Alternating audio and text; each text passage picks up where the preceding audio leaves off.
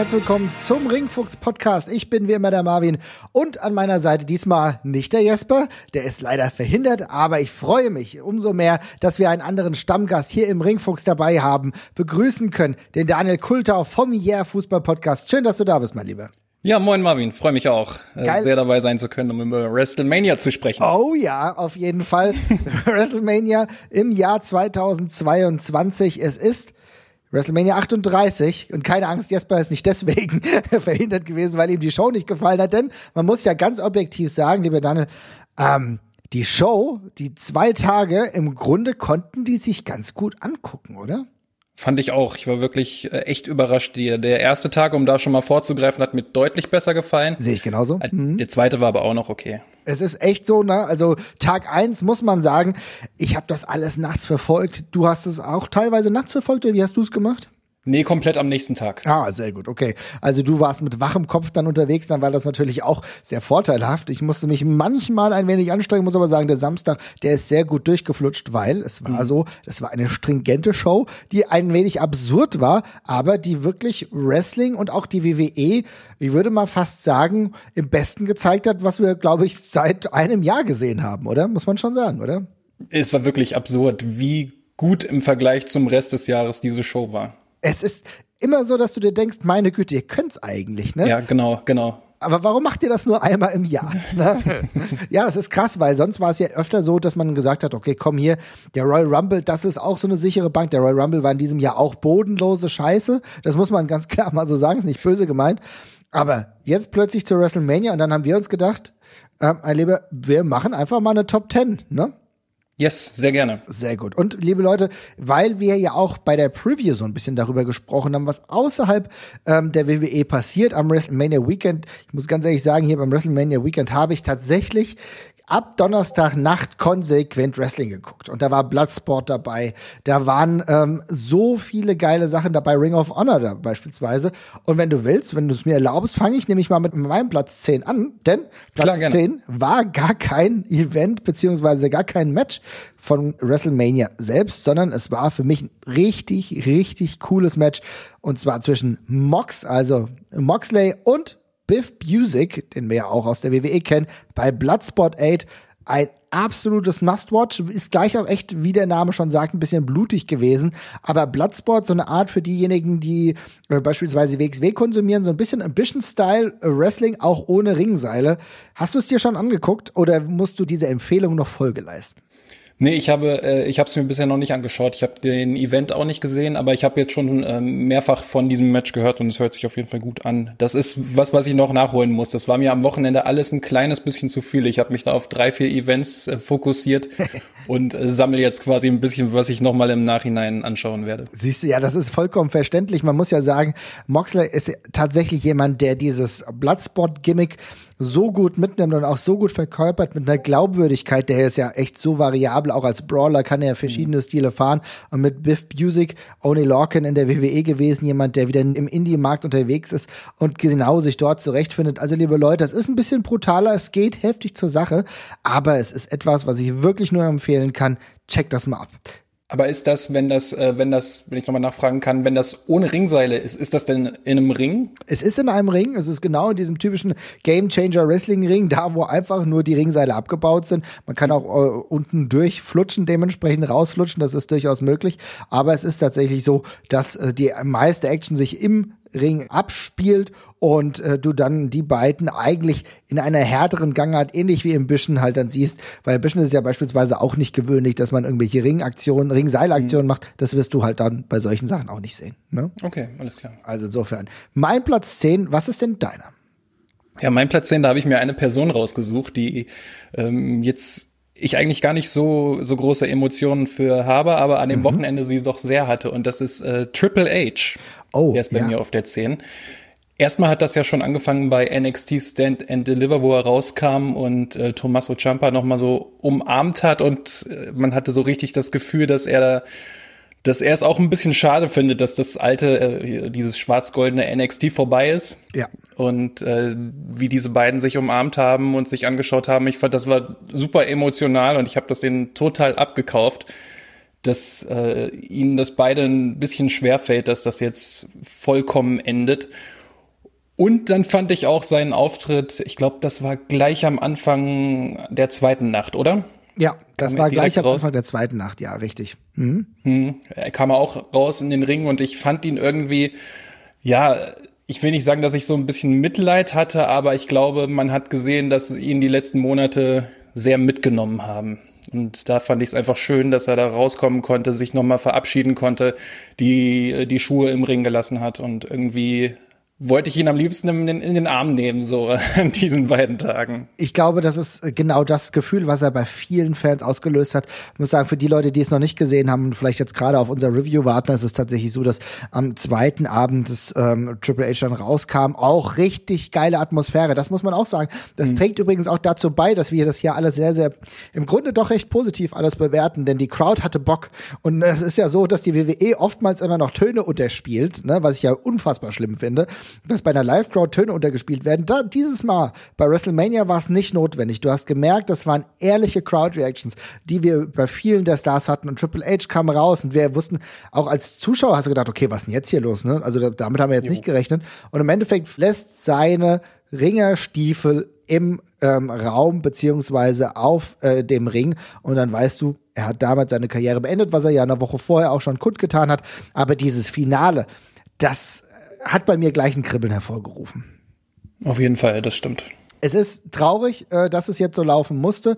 Anscheinend ist es jetzt wohl so, dass Triple H wieder zurückkehrt zu NXT. Inwiefern das der Realität entspricht oder was er dann genau zu tun bekommt, das kann ich jetzt aktuell noch nicht sagen. Da müssen wir mal abwarten, weil ähm, die ganze Brand hat sich deutlich geändert. Du hast aber Tommaso Ciampa angesprochen. Wie siehst du das? Ähm, wird er jetzt im Main Roster seinen Platz finden oder ähnlich wie ähm, Johnny Gargano vielleicht erstmal komplett weg sein? Was meinst du? Gute Frage. Ich kann es nicht wirklich antworten, weil ich jetzt auch nicht von Johnny Gargano davon ausgegangen bin, dass jetzt diese Situation eintritt, die eingetreten ist. Mhm. Kann, ich kann mir beides gut vorstellen. Ich kann mir gut vorstellen, dass er jetzt bei Raw oder SmackDown auftaucht, aber ich kann mir auch gut vorstellen, ähm, ja, dass er erstmal eine, eine längere Pause macht, wie es Johnny Gargano auch gemacht hat. Der ja aber anscheinend so, wie, wie ich das im Sinn habe, noch bei der WWE ist, oder? Ja, also die Sache ist so, dass er noch nirgendwo anders einen Vertrag unterschrieben hat. Er scheint momentan doch als Free Agent unterwegs zu sein, aber halt im Endeffekt überhaupt nicht unterwegs. Er ist bei seiner mhm. Family, ne? Und da stellt sich halt die Frage, hat er vielleicht schon einen NXT-Vertrag unterschrieben und wir wissen es noch nicht. Ähm, vielleicht habe ich auch was vergessen. Dann, liebe Leute, wir sind nicht unfehlbar. Dann schreibt uns auf jeden Fall bei Discord. Vielleicht haben wir das jetzt verpasst, ob er einen neuen Vertrag unterschrieben hat. Aber mein Stand war, dass es genau nicht der Fall ist oder dass es unklar ist. Deswegen am Ende gehe ich davon aus, dass er wieder zurückkehrt, äh, wahrscheinlich aber halt eher zu nicht NXT, sondern dann in die äh, Main Shows, wo er dann Platz findet. Johnny Gargano aktuell, das muss man abwarten. Ne? Auf jeden Fall. Aber gut, schauen wir mal, wie das weitergeht. Aber auf jeden Fall guter zehnter Platz, muss ich auch sagen. Da hat's ein bisschen, ja, gekribbelt hat's da. Ähm, mein Platz neun äh, ist äh, Sami Zayn gegen Knoxville. Johnny Knoxville, muss ich sagen, ist ja ein geiler Typ. Es macht ja auch wirklich Spaß. Ähm, für die Leute, die irgendwie noch Jackass irgendwie verfolgt haben früher, ist es irgendwie eine, so eine coole, wilde Zeit gewesen, MTV in its Prime. Aber ehrlich gesagt hätte ich nicht gedacht, dass die ein so lustiges Match auf die Bühne bekommen, oder Daniel? Nee, ich auch nicht. Und da hast du schon meinen Platz 6 genannt. Ah, siehst du, ich also noch ein bisschen höher gesehen, so aber mir hat's auch ja. super gut gefallen. Also ich habe nie damit gerechnet, dass ich so häufig da lachen muss in diesem Match. Also so wirklich laut loslachen. Es war echt äh, genau der auf dem richtigen Grad richtig schön bescheuert zwischendrin. Es hat richtig Spaß gemacht. Es ist absolut gaga gewesen und so ne, wirklich, also da kam so eine riesige Hand raus, die irgendwie Sami Zayn geschlagen hat. Richtig geil, eine Mausefalle. Alle äh, Protagonisten der neuen Jackass waren auch involviert und es war aber auch echt krasse Reaktionen, die beispielsweise Weeman und Co. bekommen haben, oder? Ja, aber richtig. Also da habe hab ich mich auch gewundert, wie over die immer noch sind. Ich kann das ja immer schlecht einschätzen. Früher habe ich das auf MTV freitagsabends auch wirklich jede Woche geschaut, ähm, aber hier, hier läuft das ja nicht mehr, die Sendung. Und ich, da ist es, habe ich es zumindest völlig aus den Augen verloren, aber ähm, in den USA, in Texas, ist das wohl immer noch ein richtig, richtig großes Ding. Das ist wirklich ein riesiges Ding. Es gibt ja auch, gab ja nicht zuletzt, glaube ich, auch einen, einen, Film, ne? Da bin ich jetzt ehrlich gesagt nicht mhm. reingegangen. Also ich würde mir das jetzt als Film nicht mehr angucken, aber die WWE hat, da muss ich sagen, richtig viel richtig gemacht. Und das ist, hat wirklich gut funktioniert. Aber ich muss auf der anderen Seite auch nochmal Props geben an Sami Zayn, der jetzt wiederholt auf einer WrestleMania-Card Platz findet, in den, auf der Main WrestleMania-Card, ohne jetzt irgendwie in der Pre-Show zu sein. Und das macht er auch, weil er es geschafft hat, sich eine Nische zu erarbeiten. Er ist einer derjenigen, die, ähnlich wie Miss, immer mit anderen Topstars aus anderen Gewerken zusammenarbeiten und kriegt das auch super hin, weil ganz ehrlich, Daniel, die Art und Weise, wie Sami Zayn workt, ist natürlich schon brutal gut, ne? Auf jeden Fall. Also das ist, also das sieht zwar echt bescheuert aus und ähm, aber das kann man ihm, glaube ich, nicht hoch, hoch genug anrechnen, dass er, dass er das mitmacht und da auch so viel Spaß hat und das vor allem so gut macht einfach nur. Also es ist nicht aufgefallen, dass Johnny Knoxville hier überhaupt kein, überhaupt kein Wrestler ist. Klar weiß man das, aber er hat ihn wirklich, äh, ja, toll durch das Match geleitet. Er hat da eine super Leistung gemacht, die hoch anzurechnen ist, finde ich. Das ist ohne Mist so toll, wie er beispielsweise auch einen Johnny Knoxville verkauft, als wäre jeder Schlag ein Million Bucks. Mhm. Ne? Und auch, äh, er lässt ja auch jeden Scheiß mit sich machen. Und liebe Leute, na klar verstehe ich, dass die Wrestling-Puristen unter euch durchaus ihre Probleme mit dem Match haben, weil es ist natürlich eher der Entertainment-Part in der WWE. Das ist Entertainment, das ist ein Clash aus einer popkulturellen Situation, die zum Wrestling zusammenkommt. Aber wenn man das halt, und beim Wrestling kannst du das so gut mit dem Augenzwinker nehmen, dann musst du nicht sauer sein deswegen. Dann ist es vielleicht nicht dein Ding und du findest es komplett quatschig, dass absurde Situationen passieren, dass irgendwie eine Hand rauskommt, keine Ahnung, dass, ey, also was die da aus, äh, welche Tische die da rausgeholt haben, dann die Arschtrittmaschine, es ging halt alles in die Eier, es war Penelle-Humor, aber meine Güte, das ist halt auch mal lustig. Auf jeden Fall. Musste so über die Hand lachen. Die kam völlig aus dem Nichts. Da hat man vorher nichts gesehen. Auf einmal kam die reingeknallt. Da habe ich echt äh, laut losgeprustet. Es war genau das. Die Hand, deswegen äh, referiere ich immer wieder darauf, wie geil es bitte war, das aus dem Nichts. Und da muss man auch sagen, gute, ähm, gute Kameraarbeit, dass ich habe die davor nicht gesehen. Und dann kommt die plötzlich und haut halt Sami Zayn vollkommen um mit voller Wucht. Der hat es auch verkauft wie Million Bucks. Richtig lustig. Und das war für mich so der Lacher eigentlich, ne, weil ich mit den Protagonisten, ansonsten kann ich jetzt nicht mega viel anfangen, aber ich finde, es hat alles gut gepasst. Jeder hat seinen Spaß gehabt. Johnny Knoxville hat sich als äh, lustiger in, im Alter noch als interessanter WWE-Star erpuppt. Insofern für mich Platz neun. Äh, mein Lieber, was ist dein Platz neun? Mein Platz neun ist eigentlich nur eine ganz kleine Geschichte, aber ich wollte sie gerne erwähnen, weil ich sie super schön fand. Ähm, und zwar wurde das ich glaube, das Match von New Day sollte ja eigentlich schon am Samstag stattfinden. Ja. Und mhm. wurde dann gestrichen und am Sonntag war es dann ja auf die Card gequetscht. Ich glaube, es hat keine zwei Minuten gedauert. Aber ich fand das super cool, dass ähm, Kofi Kingston und King Woods oder Xavier Woods, wie er jetzt wieder heißt, dieses Big E, diese, diese Gier von ihm getragen haben, die so an ihn angelehnt, angelehnt war. Also erstmal das gleiche Outfit und dann auch ähm, von den Farben her genau diejenigen, mit denen er damals den WWE-Titel gewonnen hat. Das fand ich echt irgendwie total cool anzusehen. Das war so ein kleiner Kniff, der mir richtig gut gefallen hat. Ohne Mist, das fand ich so süß. Ne? Es ja. ist krass, ne? Big E, normalerweise einer der Mainstays und Main Draws der WWE aktuell, jemand, der wirklich auch zu Recht den äh, World Title gehalten hat, jemand auch war, der, wo sich viele Fans drauf beziehen und sich auch eigentlich darauf gefreut haben, dass er bestimmt irgendein Involvement bei WrestleMania hat, was er aufgrund seiner krassen Verletzung, die er vor einigen Wochen erst äh, zugezogen hat, ja nicht machen konnte. Und da hoffen wir, dass das bald wieder passiert, dass er bald wieder zurückkehrt. Aber dieses Tribute seiner beiden Kollegen, das fand ich auch mega cool. Hat mir gut gefallen. Insofern, schöne Platzierung. Nicht so, nicht so gut die Platzierung, die sie auf der Karte hatten. Du hast es angesprochen. Teilweise wurde ja für andere Sachen absurd viel Zeit gelassen. Umso krasser, dass die mal gerade mal zwei Minuten hatten. Naja, ist tatsächlich eine der Dinge, mit denen will ich nachher noch mit dir sprechen, wenn es nämlich darum geht, für die Sachen, die nicht ganz so gut gelaufen sind. Okay. Ja, genau. Platz 8 und wieder muss ich weg von der WWE gehen. Das sind so ja, ne, es ist halt so viel passiert am Wochenende und wir haben so viele tolle Shows gehabt, ähm, die abseits der WWE passiert sind. Und da ist mir ein Match wieder aufgefallen. Das ist kein großartiges Wunder, ja. Aber Mike Bailey gegen Bandido bei der Mark Hitchcock Super Show. Wir kennen Bandido, wir kennen Mike Bailey, wir wissen, dass die beispielsweise beim 16 Karat 2020 war das, glaube ich, ein wunderbares Aufeinandertreffen hatten und du gesehen hast, das sind zwei absolut Top-Notch-Worker. Mike Bailey vielleicht sogar MVP an diesem äh, WrestleMania Weekend, hat so oft geworkt, ich glaube, hat an einem Tag mal drei Matches auch gehabt, unter anderem dann aber auch bei New Japan, dann diese Super Show und dann arbeitest noch bei Impact. Also wer schafft das an einem Tag? Und das kann ich sehr empfehlen. Übrigens auch das Match äh, bei New Japan gegen Jay White. Hm, das muss ich mir auch noch anschauen, auf jeden Fall. Das klingt auf jeden Fall gut. Das Match, das äh, Bailey und Bandido beim Karat hatten, das war vor ein paar Wochen, kurz vor dem aktuellen Karat noch oder vor dem vergangenen Karat, war das noch auf dem YouTube-Kanal von WXW. Ich weiß nicht, ob es da immer noch ist, ja. falls man sich das nochmal anschauen sollte, aber das war wirklich super gut und ich glaube, dass die beiden das auch dieses Wochenende hinbekommen haben. Ich habe es leider noch nicht selbst gesehen, aber es hört sich toll an. Es ist sehr, sehr cool und es war ein tolles Match, genau, wenn das noch verfügbar ist. Also das alte WXW-Match, dann gebt euch das auf jeden Fall. Das war wirklich ein absolutes Highlight. Man sieht auch, wie Mike Bailey ein, einfach ein richtig guter Worker ist, der ja jetzt wieder in den USA mhm. arbeiten darf das auch ausführt und mit einer Brillanz. Und ich muss sagen, ich bin ja kein großer Veda Scott-Fan, das ist seine Frau. Aber was sie am Mikrofon leistet, also wenn sie nicht im Ring ist, dann muss ich sagen, habe ich riesen Respekt davor. Das macht großen Spaß. Und auch wenn er dann im Ring ist. Also das ist sehr, sehr gut. Gebt euch das mal. Dein Platz 8, mein Lieber. Ja, mein Platz 8. Ich habe auch noch Sachen aus anderen Promotions, nur das ist bei mir ein kleines bisschen höher. Ähm, was bei mir auf Platz 8 ist, ist ähm, der Main Event von Tag 1, und zwar Kevin, Owen gegen, Kevin Owens gegen Steve Austin.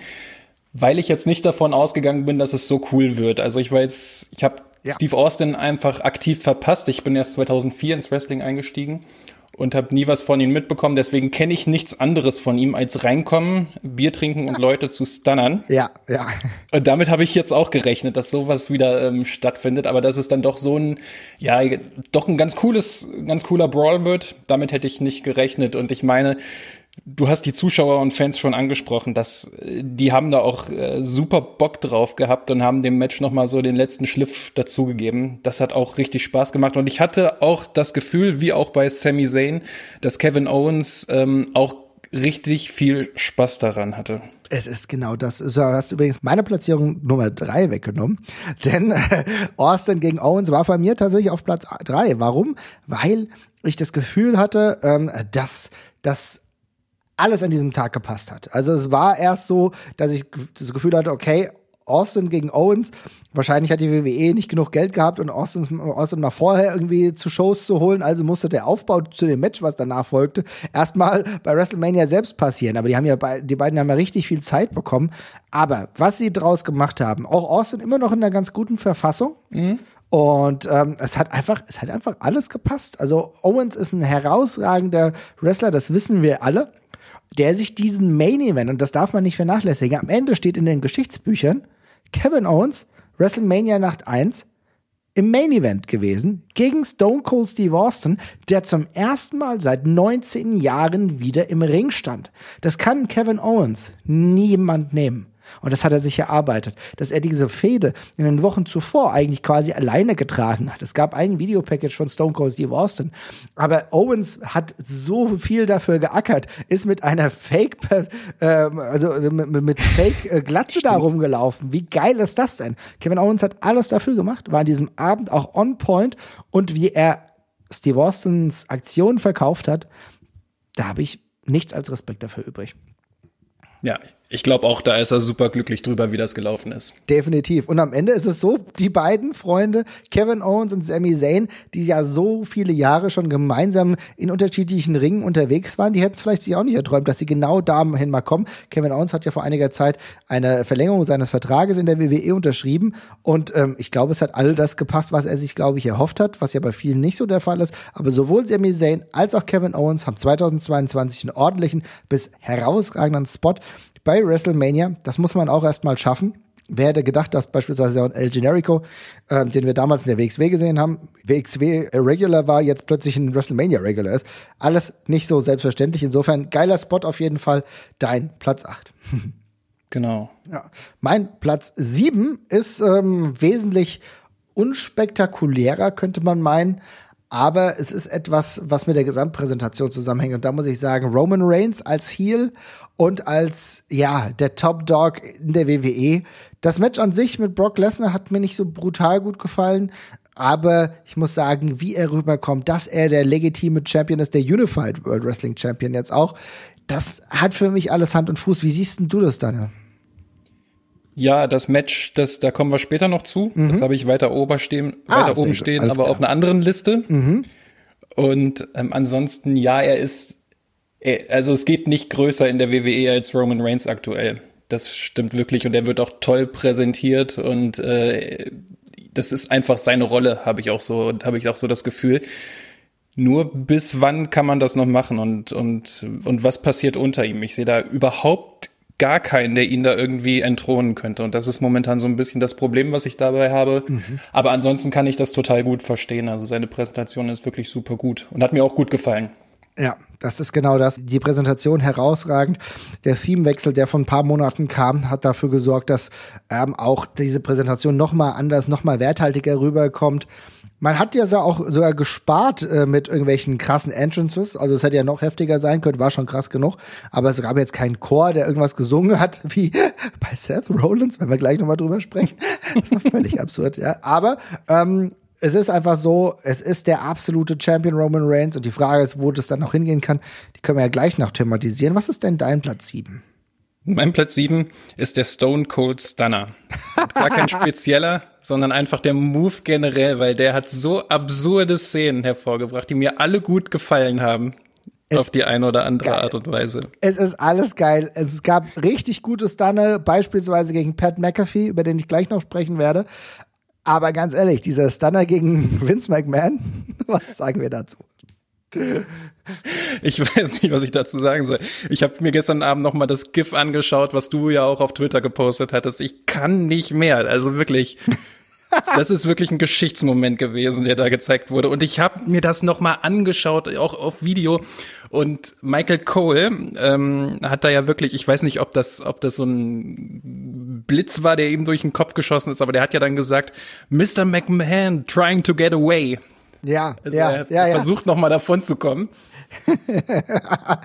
ja, so kann man es natürlich auch verkaufen, aber das sah, ganz ehrlich, für die Leute, die es noch nicht gesehen haben, ne, dieser Stunner irgendwie lustig. Ich habe den ja dann raus. Ja, ich habe auf Mick Foley geantwortet mit diesem GIF, ne, weil es war wirklich dieser Stunner von Austin gegen Vince McMahon sieht so schlecht verunglückt aus, wo auch äh, Steve Austin irgendwie noch mal ranzieht, so jetzt komm halt hey, jetzt steck halt den Stunner ein und es sieht auch zwischenzeitlich so aus, als würde Vince McMahon sich irgendwie die Knie brechen, ja, also es ist wirklich furchtbar, wirklich furchtbar aber ganz ehrlich, was du auch sagst, auch das danach, was danach passiert ist. Der hat, äh, Steve Austin hat ja selber darüber gedacht, der war nicht sauer, der hat sich eigentlich, er hat gedacht, na komm, jetzt ist auch scheißegal, ne? Noch ein paar mehr Bier getrunken, hat ja generell irgendwie mit dieses WrestleMania geprägt und dieses Stunner, das war schlimm, aber gegen Pat McAfee sah gut aus, ein paar danach im Endeffekt auch. Also es war schon ein absurder Tag, muss man sagen, ne? Ja, es war, es war absolut absurd. Es, es hat ja auch erst Austin Theory einbekommen und alle haben die, oh ja. haben den Stunner vollkommen unterschiedlich gesellt, was ich auch total schön fand. Also, dass da jeder mit so einer Kreativität rangeht, den anders zu verkaufen. Und ich meine, ich glaube, Byron Sexton hat ja dann sogar auch noch einen bekommen. Es war echt so, jeder wollte mal gestunnert werden und den möglichst kreativ verkaufen. Ähm, gut, Vince McMahon wollte ihn jetzt nicht so verkaufen, aber es ging halt nicht anders. Aber, aber jeder Stunner hat mir Spaß gemacht, weil er irgendwie ja, großartig bis absurd, da war die Spanne ganz breit. Auf jeden Fall. Also muss man schon sagen, richtig absurde Situation, aber irgendwie auch sehr, sehr lustig, dass wir diesen Stunner auch nochmal, auch wie gesagt, durchaus gut ausgeführt gesehen haben. Dein Platz sieben, ja, das äh, kann ich auf jeden Fall nachvollziehen. Mein Platz sechs ist tatsächlich die Tatsache, dass, über den äh, habe ich eben schon äh, gesprochen, Pat McAfee äh, gegen Austin Theory gerestelt hat und ich muss hier Pat McAfee erneut hervorheben, der ja auch schon bei NXT unterwegs war, da auch gegen äh, Adam Cole gerestelt hat, der auch in Wargames unterwegs war und ich muss sagen, der Typ, das ist schon ein bisschen ein Naturtalent. Also, dass der nicht regelmäßiger im Ring ist, kann man aus verschiedenen Gründen auch verstehen. Aber ich muss schon sagen, wie er sich im Ring bewegt und wie er sich da auch trägt, da habe ich schon einen riesen Respekt davor, oder? Ja, auf jeden Fall. Das ist auch mein Platz 5, Pat McAfee. Ah, okay. Der hat einfach ein richtig gutes, gutes Gespür ähm, fürs Wrestling. Der, es ist, der hat das irgendwie so ein bisschen im Blut, habe ich den Anschein. Ja, das ist krass, ne? Wenn du dir überlegst. Hm. Ich, hab, hatte mal nachgeguckt, hat irgendwie als vor etlichen Jahren mal ein Wrestling-Match dann gehabt. Zumindest steht es auf Cage-Match, aber danach, wie gesagt, dann erst wieder bei NXT unterwegs gewesen. Die mittlerweile ja auch als ja äh, Color-Commentator, ein absolut geiler Kommentator. Also mir gefällt er gut. Wie ist es bei dir? Teils, teils. Also Mhm. Es gibt Situationen, da kann ich, da, da, kann, da ertrage ich ihn nicht, aber andererseits finde ich ihn auch manchmal echt, äh, ja, schon erfrischend teilweise. Mhm. Ja, es, ich glaube, da scheiden sich halt krass die Geister. Ich bin jetzt kein äh, Konsument seiner Talkshow, die ja auch ultra populär ist in den USA. Da muss man ja auch sagen, ähm, es hat schon einen Hintergrund, dass die WWE ihn auch geholt hat und ähm, dementsprechend auch so in das WWE-Universum eingefügt hat. Aber was er da gezeigt hat, da, keine Ahnung, da waren Spots dabei, die Sontenbomb, die nicht geklappt hat, ähm, mehrere Aktionen, die er auch verkauft hat, die sehr, sehr gut aussahen. Natürlich Austin Theory auch ein guter Wrestler und konnte dann dementsprechend das Ganze tragen. Aber ich sag mal so, die ganze Show, die war auch wegen Pat McAfee irgendwie ganz cool. Ja, als er reingekommen ist zu Seven Nation Army, das ist auch ein No-Brainer, das als äh, Theme bei einer WrestleMania zu nehmen, wenn es möglich ist. Da hat die Halle ja schon gekocht. Das war, das, das war unfassbar. Ey, alles richtig gemacht, ne? Habe ich mir auch gedacht, okay, jetzt, jetzt holt er sich wirklich die ganzen alten Kamellen hier raus. Aber ich sag mal so, im Zweifel, äh, ja, im Zweifel hat er einfach recht, weil die Crowd komplett abgegangen ist. Die haben es danach auch noch gesummt und gechantet und so weiter und so fort. Also die waren wirklich investiert, auch in sein Match. Und dann am Ende muss ich sagen, wer Erfolg hat, hat damit vielleicht auch einfach recht. Und vielleicht ist es nicht das letzte Mal, dass wir Pat McAfee im Wrestlingring gesehen haben. Ich muss ja auch sagen, du hast ja eben schon gesagt, den Stun hat er auch gut verkauft. Ich habe mich nur so ein bisschen gewundert, weil als er bei NXT war, hat er eigentlich mehr Wrestling-Klamotten getragen, als er dann äh, im Ring äh, gegen Austin Theory getragen hat, weil da sahen es nach normalen Straßenklamotten aus. Aber gut. Ja, das war auch der einzige Negativpunkt, den ich daran hatte. Das sah echt seltsam aus. Na, weird. Warum das denn? Also ich meine, er ist jetzt bei WrestleMania, der hat doch seine Gear, dann kann er so mal ein bisschen tragen. Ja. Okay, müssten wir ihn mal persönlich fragen. Deinen Platz 6 haben wir ja schon durch, ne? Genau, das war Sami Zayn gegen Johnny Knoxville und mein Platz 5 ist eben auch Pat McAfee gewesen. Oh ja, gut, okay, dann muss ich mal gucken, was ich auf Platz, oh ja, Platz 5 habe ich. Aber jetzt haben wir schon so vieles durchgemacht, es ist wieder kein WWE-Platz. Mal gucken, ich kann, gut sein, dass ich jetzt äh, von dir wieder was klaue. Platz 5 ist FTR gegen The Briscoes. Was war jo, das? Mein Platz 4. Ah, alles klar, sehr gut. Okay, dann fang du doch auch mal an und sag mir ein bisschen was zu FTR gegen The Briscoes. Was fandst du daran so gut? Also ich fand einfach gut, dass es so eine einfache Geschichte von Anfang an war. Ja. Und die hat jeder geschnallt und jeder hatte einfach richtig Bock da drauf. Also da haben auch die Fans ganz vielen Anteil gehabt, dass es so ein tolles Match geworden ist, wie es dann halt war. Auch durch die Atmosphäre, weil es war halt einfach die Briscoes, das ähm, AOH Tag Team der Vergangenheit. Also ich bin jetzt kein AOH Experte, aber das weiß ich natürlich auch und FTA so ein bisschen die, ja, die Zukunft, wenn man will, oder die Gegenwart des Tag Team Wrestlings und dass die beiden mal aufeinandertreffen, das ist ein bisschen wie so Fantasy Booking ja. gewesen, das mhm. dann halt einfach wahr geworden ist. Und von Anfang bis zum Ende war das einfach ein richtig, richtig geiles Tag Team Match. Das, das richtig fesselnd war, fand ich. Ey, und das Ding ist, ich hatte ja zwischenzeitlich schon gedacht, okay, wie das bei so einem Wochenende ist, wo du so viele Matches hattest, auch davor bei den anderen Shows. Auch die Briscoes haben danach, glaube ich, noch ein oder zwei Matches bestritten. Ich glaube, die waren danach noch bei Impact. Und dann denkst du dir, naja gut, okay, das ist natürlich jetzt schon krass. Und wenn du so ein Schedule hast, die waren davor bei Game Changer Wrestling, hm. kannst du vielleicht auch nicht an irgendwie einem Tag irgendwie drei gute Matches raushauen oder vielleicht dann am Wochenende keine drei super Matches raushauen, weil es echt eine krasse Belastung hast. Und dann war natürlich die Stakes auch so hoch, weil du in den Wochen zuvor hätte, hast du, ich will mal, das meine ich nicht böse, aber du hast eigentlich den Pay-Per-View mit zwei Sachen verkauft. Du hast ein Pay-Per-View mit Bandido gegen Gresham verkauft und mit FTR gegen The Briscoes. Das waren so die zwei Dinger, wo du gesagt hast, okay, allein dafür wollen Leute Geld bezahlen. Und das beides wirklich sein Geld wert ist und gerade FTR gegen die Briscoes so herausragend in knapp 30 Minuten so unterhaltsam waren, dass ich eigentlich nie das Gefühl hatte, okay, jetzt wird's gerade ein bisschen langatmig. Die konnten immer weitergehen und da waren auch Spots dabei, wo ich gedacht habe, scheiße, jetzt hat sich Dex verletzt. Oh, was haben die Briscoes mhm. gemacht? Das sieht aber jetzt ungut aus und immer weitergemacht. Ganz genau. Ja. Schon, schon geil und war ein guter Einstand, muss man sagen, für Tony Khan als neuer Besitzer von Ring of Honor. Da bin ich sehr gespannt, wie das weitergeht. Was denkst du? Ähm, wird das jetzt irgendwie so NXT für AEW oder was kannst du dir darunter vorstellen? Ich glaube, dass es halt schon ähm, ja AOH so diesen diesen traditionellen Gedanken in mhm. die Zukunft transportiert, würde ich es mal nennen. Ich glaube, das wurde ja auch ganz gut ähm, ja, eingeläutet an diesem Wochenende auch durch die Rückkehr von Samoa Joe. Oh ja. der nach dem Main Event rauskam und den ähm, Save für Jonathan Gresham gemacht hat. Und ich kann mir gut vorstellen, dass das einfach so eine ja, dass dieser traditionelle äh, AOH-Gedanke weitergeführt wird. Und das fände ich wäre auch eine, eine coole Sache. Ich ja. hoffe nicht, dass es jetzt wie, wie NXT wird, sondern dass es einfach äh, seine eigene Identität bekommt das, da bin ich auch sehr, sehr gespannt. Diese Eigenidentität, die müssen die jetzt natürlich noch ausarbeiten, ne? weil man darf auch jetzt nicht irgendwie sagen, okay, jetzt ist es irgendwie AEW 2.0 oder wirklich so NXT-Style, weil dann verlieren die Fans, glaube ich, auch das Interesse, weil es gibt trotzdem einfach noch sehr, sehr viele Fans, die Ring of Honor-Fans sind und sagen, AEW gucke ich mir auch gern an, aber Ring of Honor ist trotzdem meins. Und das irgendwie hinzubekommen, ist, glaube ich, nicht so einfach. Aber mit so einer Show, wie du es jetzt hinbekommen hast mit der Supercard of Honor, kann ich wirklich euch nur empfehlen. Es waren eigentlich kaum wirkliche Stinker dabei. Es waren interessanterweise gerade auch Wrestler, die vielleicht bei AW gerade nicht so krass den Spot haben. Wheeler Utah beispielsweise, der den äh, Pure-Title gewonnen hat gegen Josh Woods. Auch ein cooles Match gewesen. Wheeler Utah, der ja auch in den Regulars, äh, in den wöchentlichen, in den Weeklies will ich sagen, bei AEW auch schon gut gefeatured wird. Äh, in Zusammenarbeit auch mit William Regal unter anderem. Insofern geht's da so ein bisschen weiter. Wir gucken, aber du hast eben angesprochen, ich habe es nicht irgendwie auf die Top-Liste gepackt. Aber allein die Tatsache, dass äh, Samoa Joe rauskam, das war schon ziemlich geil auch, ne? Auf jeden Fall, das stimmt. Er kam da rein wie früher mit dem Handtuch, mit dieser schwarz-roten Hose, mit der ausgewaschenen. Das war auf jeden Fall äh, sehr geil und hat sehr viel Spaß gemacht.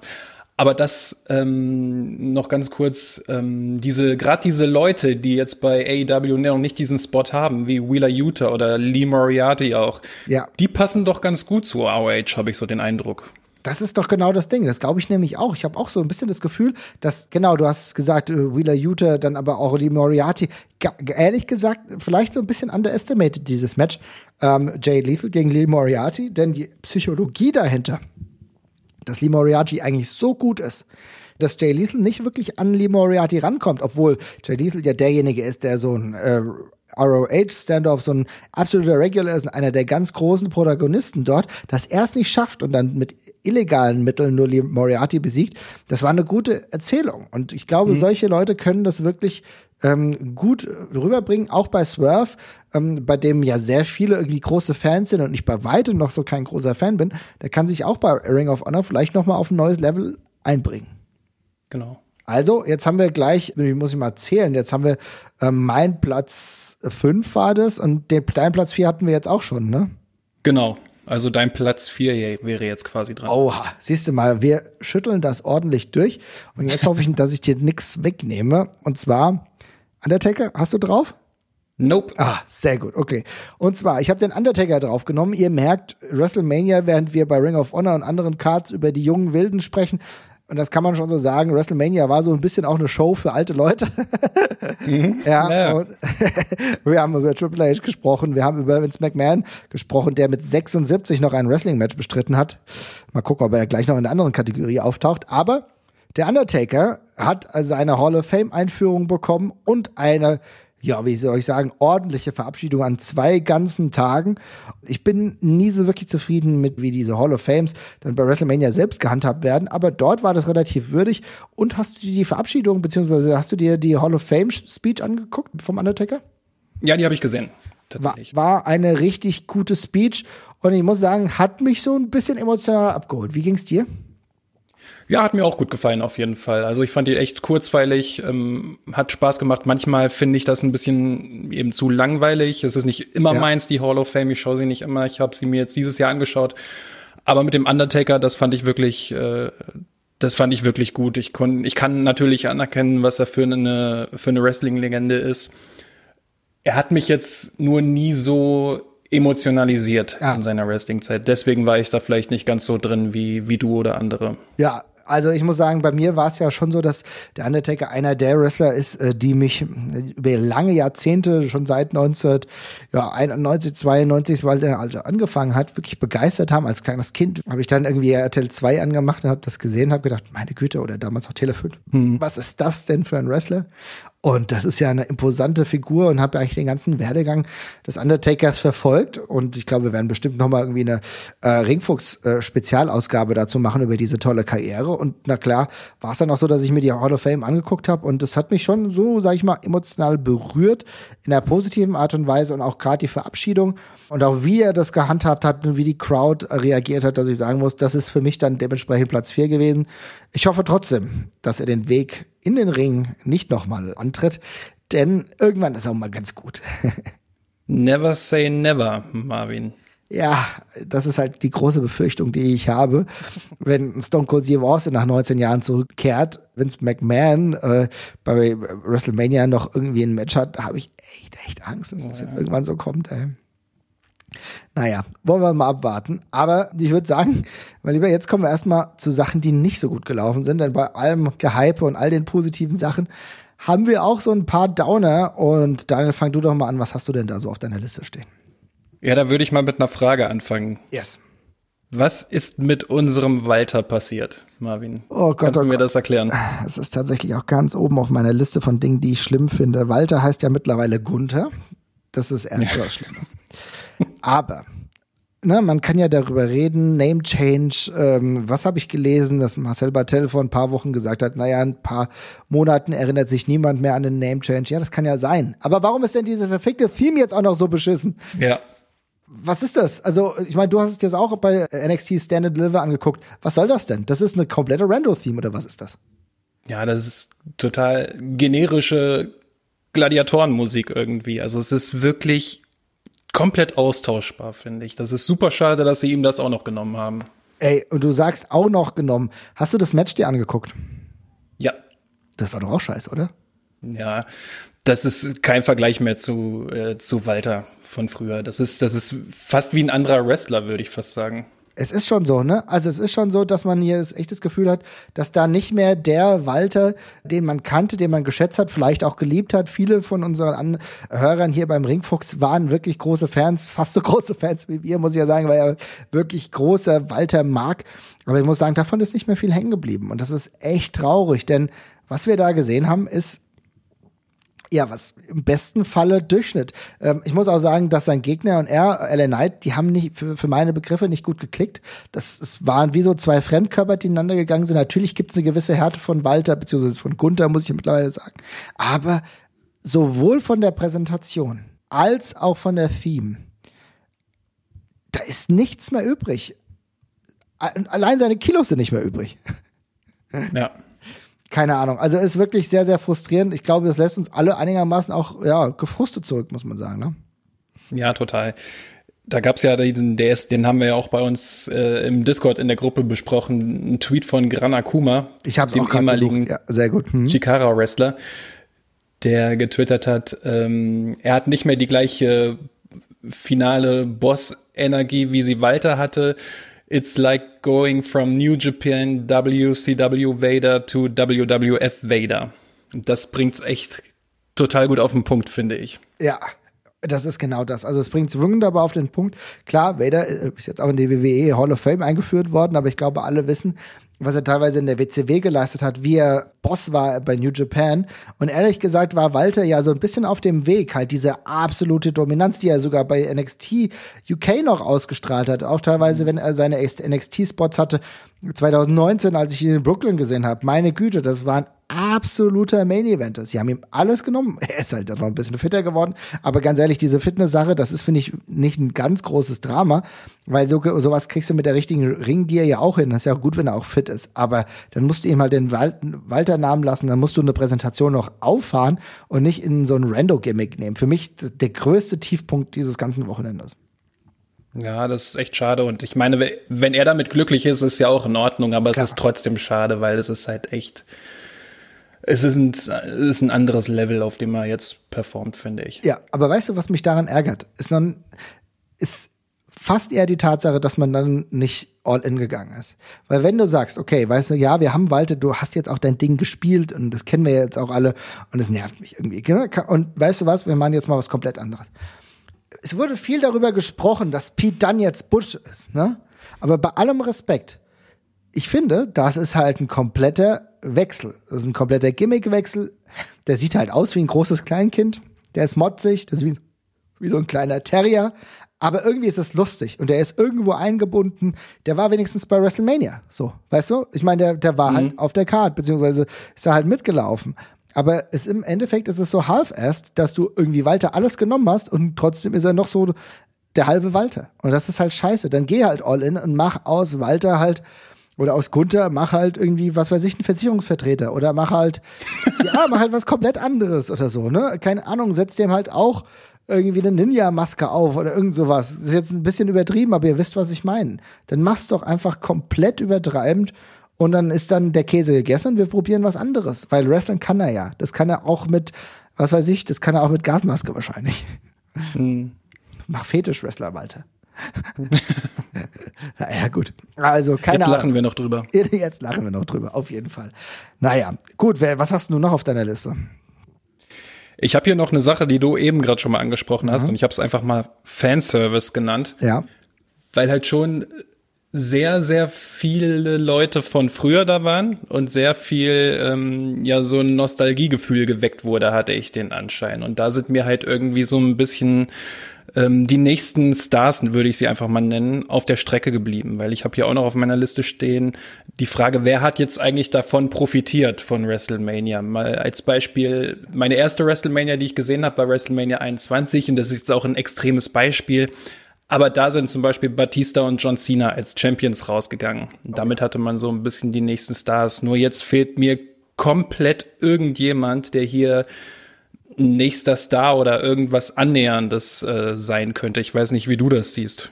Das finde ich eine spannende Sache, weil irgendwie wir hatten im Vorfeld, ich mit Jesper mal drüber gesprochen, was uns irgendwie so ein bisschen an dieser Card stört. Und das ist ja so der, das Ziel einer Heldenreise.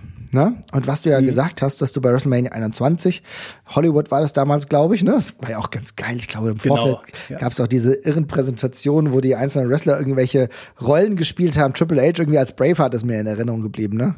Glaube, ja, genau, genau, genau. Eigentlich echt cool. Also hat mir wirklich gut gefallen. Und was du sagst, ne, du hast einen Batista gehabt, der im Main Event Triple H besiegt hat und hast du gesagt, okay, alles klar, muss ich geil finden, muss ich vielleicht nicht.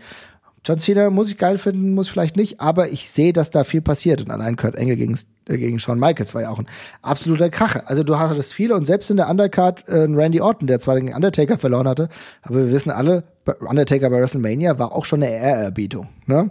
Ähm, und war schon ein Ziel, okay, Randy Orton, das wird irgendwie ein Top-Guy. Aber genau das hast du halt jetzt nicht. Weil du hast im Main Event von Tag 1, das ist Steve Austin gegen Kevin Owens, was wir ja drüber gesprochen haben. Das war cool, und auch diese ganzen Wrestler, über die wir gleich vielleicht noch sprechen, oder ähm, die, die sind ja auch cool, also auch ein Logan Paul, ne? der hat eine gute Show abgeliefert. Aber das ist ja kein Regular. Was will ich denn jetzt mit dem? Ja. Ne? Im Endeffekt ist nur Platz eins. ich will es noch nicht spoilern, vielleicht einer derjenigen, über den wir sprechen, der vielleicht wirklich in diese Riege kommen kann. Aber ansonsten, yo, Edge besiegt AJ Styles. Ja, was, wo soll ich da ja. denn jetzt machen? Ne? Wo ist da die, wo geht's jetzt weiter? Wir haben im Endeffekt, und Pat McAfee, wie gesagt, ist ja auch kein Regular, ich stimme dir vollkommen zu, es ist halt keine WrestleMania gewesen, wo du irgendjemanden unter 35 oder 40 hattest, der jetzt irgendwie seinen Weg beginnt, wo die Fans sagen, okay, guck mal, und da habe ich den gesehen und in fünf Jahren ist er da. Wirklich überhaupt nichts. Ich habe hier die Cards auch nochmal vor mir und klick die gerade nochmal so durch, aber überhaupt gar nichts. Bianca Belair, die hat letztes Jahr schon bei WrestleMania gewonnen. So die einzige, wo ich sagen könnte, okay, vielleicht, aber Nee, eigentlich auch nicht. Das ist es halt, ne? Bei Bianca Belair ist es halt so, äh, werden wir ja auch gleich wahrscheinlich nochmal drüber reden, aber es war ein super Match und die Sache ist, ne, werden wir gleich drüber sprechen. Aber es ist ja schon so, dass sie schon in dieser Phalanx der Großen war und jetzt eigentlich nur noch ihren Platz manifestiert hat. Ne? Also sie war auf diesem Niveau, dann wurde ihr der Titel krass abgenommen von Becky Lynch und jetzt gab es die Revanche. Aber es ist jetzt nicht so, dass du sagst, okay, guck mal, die ist zum ersten Mal da. Und Drew McIntyre wurde in der Midcard verwurstet gegen fucking Happy, Happy Corbin. So, ne? Also, das auch da kann ich nicht davon sprechen, ja, das war aber so geil, jetzt habe ich den damals gesehen. Also, das ist, es gibt das halt nicht. Ne? Und vielleicht mit in Ansätzen über Dominic Mysterio, bei dem ich noch nicht so wirklich invested bin. Aber ansonsten, mir fehlt es auch komplett und Fanservice gerade in Sachen Langfristigkeit. Irgendwie hat sich so ein bisschen angefühlt, dass du jetzt eigentlich das massivste herausgemolken hast, was du gerade als Ist-Zustand hast. Weißt du, was ich meine? Hm, ja, das, das trifft's ganz gut, stimmt. Und ähm, ja, irgendwie lässt mich auch ein bisschen ratlos zurück. Aber liebe Leute, schreibt immer äh, bei uns bei Discord, was ihr davon haltet. Sehen wir das anders? Fehlt vielleicht der ein oder andere Wrestler? Schätzen wir den anders ein? Ne? Natürlich jetzt, man hätte über Rick Books reden können. Ich weiß nicht, ob der Titelwechsel geplant gewesen wäre, weil das ist tatsächlich jemand, bei dem ich sage, okay, der ist jetzt relativ neu, durchstartend, der ist, der ist auch nicht so wirklich jung. Also keine Ahnung, wie alt ist Rick Books? Der sieht aus wie, als wäre der 40, wahrscheinlich ist er 35. Ich glaube, der ist tatsächlich schon Ende 30. Oh, okay. Also, nee, 34. 34 ist er. Okay, danke, du hast nachgeguckt. Also 34, dann geht's ja sogar noch für WWE-Verhältnisse ja relativ jung eigentlich, ne? Ja, das stimmt. Aber ich, ne, ich meine, auch so jemand, der einen Sieg bekommen hat, ich muss sagen, von den Crowd Reactions brutal. Bobby Lashley beispielsweise. Ne? Mhm. Ich meine, ist zurückgekommen, hat super Reaktionen bekommen, auch beim Raw danach, aber der Typ ist halt auch 45, ne? Ja alles nicht so. Am ehesten, vielleicht, eine Person kann ich dir sagen, vielleicht ist es am ehesten so, dass wir hier gesehen haben mit Gable Stevenson, der an Tag 1 schon erneut wie letztes Jahr introduced wurde und an Tag 2 ja den Eingriff hatte, wo er sich gegen Chad Gable gewandt hat und da so ein bisschen eine Ringerei gab. Vielleicht war das so das Einzige, wo du sagen kannst, ach guck mal, jetzt ist er World Champion. Zum ersten Mal habe ich ihn bei WrestleMania 38 gesehen. Mhm. Aber da habe ich jetzt schon echt viel konstruiert. Könnte, könnte durchaus sein. Ja. Könnte, könnte, könnte sein, ja, genau. Ähm, genau, hast du noch was? Ich glaube, du nimmst auch noch eins von mir, von daher leg mal los. Ja, ja, es ist auch so, weil du hast auch eben was äh, aus meiner Liste genommen, weil ich habe auch nämlich viel zu großer Fokus auf alte Menschen. habe ich, hab ich hier hinstehen. Aber ähm, was mir noch aufgefallen ist, ehrlich gesagt, von den Main-Eventern der letzten Jahre bleibt nicht mehr so ganz so viel übrig. Ne? Wir haben Drew McIntyre, irgendwie der jetzt gegen Happy Corbin wrestelt, Kofi Kingston in zwei Minuten ich weiß nicht, ob die WWE das damals so wirklich ernst genommen hat äh, oder ernst gemeint hat mit ihren Athleten, die sie dann so hochgepusht haben wie Drew McIntyre oder auch Kofi, der einen geilen Runner hatte als Champion, beziehungsweise der Moment, den er äh, da hatte. Irgendwie ist da nicht viel draus geworden, oder? oder bin ich dazu negativ? Nee, überhaupt nicht. Ich meine, Kofi war der letzte, würde ich jetzt mal aus dem Bauch heraus sagen, der letzte wirkliche WWE-Champion, der organisch gewachsen ist ja. der von den Fans irgendwie gewollt wurde, der einfach in diese Rolle hineingewachsen ist, wie schon gesagt. Ähm, und den sehe ich überhaupt nicht mehr in diesen Rängen. Ich würde sogar schon sagen, Big E ist aus diesen Rängen schon lange raus. Ja, leider. Ja, der, also auch der ist raus. Und haben ja vorhin drüber gesprochen, natürlich jetzt verletzungsbedingt, aber auch der war nicht mehr auf diesem Niveau und Kofi Kingston überhaupt nicht mehr. Du hast andere Athleten, ja, die auch kaum einen Spot überhaupt finden auf die WrestleMania-Card. Ne? Wir haben ja schon drüber gesprochen, dass der Intercontinental-Titel nicht verteidigt wurde mit Finn Balor. Finn Balor überhaupt kein, auch ein Wrestler, der ein WrestleMania Spot auch schon öfter mal oder mal hatte und eigentlich noch viel öfter mal haben sollte, wenn die WWE dauerhaft was mit ihm anfangen will. Der US-Title wurde nicht verteidigt, also da muss ich sagen, da macht die WWE in dieser Hinsicht vielleicht halt doch nicht so viel richtig, ne? Ja, was so das, äh, was so das Fundament angeht, finde ich es momentan echt ein bisschen schwach oder schon seit längerer Zeit ein bisschen schwach, was dort bei der WWE so abläuft. Gerade wie eben auch schon angesprochen, unter diesen großen Champions wie Roman Reigns, da sehe ich momentan überhaupt nichts nachkommen, leider. Also wirklich gar nichts. Also ich sehe niemanden, der ihnen entthronen könnte. Ist es dann die überraschende Erkenntnis vielleicht ein Stück weit, dass wir zwar dieses äh, Event oder dieses zweitägige Event als grundsätzlich sehr gut oder für uns sehr unterhaltend mehr oder weniger äh, titulieren können, aber halt sagen, für diese zwei Tage war super, aber es zieht uns nicht an, jetzt dauerhaft die WWE wieder zu verfolgen. Vielleicht ist das so. Schon, das trifft's ganz gut. Ich fand jetzt gerade Tag eins wirklich sehr gut. Der hat mir richtig gut gefallen, der ja. Samstag. Und das war einfach so eine Mischung aus, ja, dass die, die Zuschauer waren halt total cool. Es waren richtig gute Matches zwischenzeitlich dabei. Es ließ sich gut wegschauen. Und ähm, ich fand auch so die Präsentation, wenn die WWE das wirklich will und Leute richtig groß präsentieren möchte, wie, wie ein Wrestler, auf den wir mal mit Sicherheit noch kommen, dann ist das halt einfach richtig, richtig geil. Und das hat alles an Tag eins richtig gut zusammengespielt, fand ich. Ja, also. Und jetzt, mhm. und jetzt, sorry Marvin, nee, nee. Äh, ich weiß nicht, ob du Raw After äh, WrestleMania schon geschaut ja. hast. Habe ich schon geschaut. Das war schon wieder ernüchternd, fand ich. Ja, es ist wirklich so. Es war wirklich schon wieder ernüchternd, wo du auch gesehen hast, okay, wrestlerisch, okay, aber es passt dann auch vieles gar nicht mehr. Ich muss auch in, auf meinem Platz eins dann nachher nochmal, gerade auch auf Raw nach WrestleMania kommen, da werden wir gleich mhm. noch ein bisschen drüber sprechen. Aber es ist genau das. Es ist ähm, diese Ernüchterung, die setzt dann schnell ein und für mich ist jetzt gar, gar nicht mehr so der, auch wenn wir jetzt noch drei Punkte haben, die jeweils so roundabout drei Punkte, äh, die gut waren ist es dann trotzdem so, ist jetzt der Langfristeffekt eingekehrt, sondern dass ich sage, okay, ich muss jetzt sofort wissen, wie es jetzt nächste Woche weitergeht, freue mich auf den nächsten Pay-Per-View not so much. Und das ist so ein bisschen die Schwierigkeit, weil das für die zwei Tage zwar ein tolles Event war, aber so die Langfristigkeit noch nicht so angelegt ist. Das äh, muss man sagen und weil es hängt aber auch damit zusammen, was du ja vorhin gesagt hast. Es ist halt so, dass die jungen Leute irgendwie fehlen, die einen jetzt komplett irgendwie binden. Und dazu kommt noch, und das ist so der letzte Punkt, den ich mal mit dir ansprechen wollte, ich war bei einem Frauenmatch ziemlich enttäuscht. Vielleicht kannst, siehst du das ein bisschen anders, aber ich muss schon sagen, dass Charlotte Flair gegen Ronda Rousey krass unter den Erwartungen zurückgeblieben ist, oder? Total. Also sehe ich ganz genauso. Unfassbar.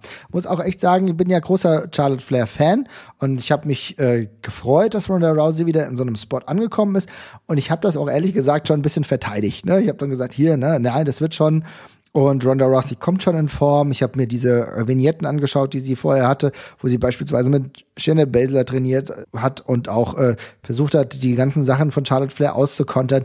Aber ich muss sagen, das hat überhaupt also die Präsenz von Charlotte Flair war geil. Also wie sie reingekommen ist, das, das war alles ein Million Bucks, es sah alles cool aus. Aber irgendwie was im Ring passiert, das waren 18 Minuten Langeweile. Ja, ich musste auch ganz ehrlich sagen, dass ich bei dem Match ein bisschen voreingenommen war. Ich finde Charlotte Flair halt wirklich super, mhm. auch weiterhin. Und Ronda Rousey kann ich nicht leiden. Überhaupt nicht. Ich will die nicht sehen. Das, das geht gar nicht. Aber ich fand das Match auch wirklich, ja, es, es hat für mich zu lang gedauert. Mhm. Und es war, ja, es war einfach langweilig, fand ich. Es hat keinen Spaß gemacht. Ey, es war echt. Und es so. hat auch nicht so, es hat auch nicht so geklickt zwischen den beiden, hatte ich den Anschein. Nee, ich glaube, das ist ja interessant, ne? weil du hast ja auch gesehen, bei ähm, Royal Rumble war es ja auch so, dass Charlotte Flair rausgeworfen wurde von Ronda Rousey und auch, dass er eher so, ich will mal sagen, mit untertätiger Hilfe von Charlotte Flair passiert ist, damit es überhaupt so weit kommen konnte, ja. Weil mhm. Ronda Rousey hat ja fast den Spot irgendwie noch verbaselt und da hast du schon gedacht, okay, oh, da muss aber jetzt echt noch viel passieren. Und warum kannst du Ronda Rousey nicht leiden? Hat das einen Hintergrund oder einfach nur persönliche Antipathie? Das ist nur eine persönliche Geschichte zwischen uns beiden. Alles klar. okay, damit kann ich arbeiten. Also ihr seht, das sind so die Sachen, die uns nicht so gut gefallen haben. Hast du noch was auf dieser Liste oder wollen wir weitermachen mit Platz 3? Ja, das können wir, glaube ich, aber ganz kurz abhandeln. Ich habe hier noch diese, diese Phase, wo Mr. McMahon in den Ring kam. Das hat sich wirklich dann doch ja. sehr gezogen. Vom Pin bis zu diesem Stunner. Ähm, war das für mich echt das Lowlight der beiden Nächte. Aber dieser Stunner hat es dann wieder gut gemacht, fand ich. Für jetzt den hat es sich gelohnt. Ja, aber jetzt will ich dich kurz fragen, weil im Endeffekt, ne, wir kommen ja aus einem guten Match mit äh, Pat McAfee gegen Austin Theory. Was sollten das Involvement von Vince McMahon? Ging im Endeffekt nur darum, dass Stone Cold Steve Austin rauskommt, oder? Ja, anders kann ich mir das auch nicht erklären. Das war ja schon absurd, ähm, dieses in Anführungsstrichen Match zwischen Mr. McMahon und Pat McAfee wie er ihn da niedergemacht hat. Und dann hat er ihn besiegt, nachdem er ihm den Football in den Bauch geschossen hat. Genau, Football im Bauch das? und dann es ging halt es ging halt die ganze Zeit auf die Eier. Ne? Also hm. McMahon hat Pat McAfee den Football, in, ich glaube in die Bauch, äh, Bauchgegend oder auch in die untere Bauchgegend ge gefeuert. Und davor war es ja so, dass Austin Theory Pat McAfee dann auch ähm, an die Ringecke gezogen hat, so dass an der Ringecke erneut die Eier ein wenig geklingelt haben. So. Ne? Hm soll ich dazu sagen? Ne? Ja. Schwierig. War tatsächlich Lowlight, 76 Jahre, Vince McMahon. Ja, es hat so einen kurzfristigen Pop gegeben, aber ah, ich glaube, wir alle waren froh, als das, die Peinlichkeit endlich überstanden war. Ich glaube auch, ja. Wie gesagt, Gift des Wochenendes beschreibt zumindest dieses Match tatsächlich ganz gut. Wow. Naja, kommen wir doch, würde ich sagen, zu erfreulicheren Dingen, weil mein Platz 3 war ja schon weg. Das war ja Austin gegen Owens. Was ist denn dein Platz 3? Mein Platz drei, da äh, du hattest gerade den Undertaker bei der Hall of Fame. Ich hatte eine andere Geschichte aus der Hall of Fame mhm. und das war der Warrior Award. Ah, okay. Chad Gaspar. Das fand ich so süß alles und so schön. Das mit seinem Sohn, der, der dabei war, mit seiner Frau, das hat mich echt richtig, richtig heftig mitgenommen und ich hatte wirklich Schwierigkeiten, mir das anzuschauen, weil es mir so nahe gegangen ist. das war ein richtig schöner Moment. Muss man auch sagen, hat die WWE auch gut gemacht, ne? dass sie ähm, ihm diesen Award gegeben hat, beziehungsweise posthum verliehen hat. Und ich fand auch die Rede von der Frau echt cool.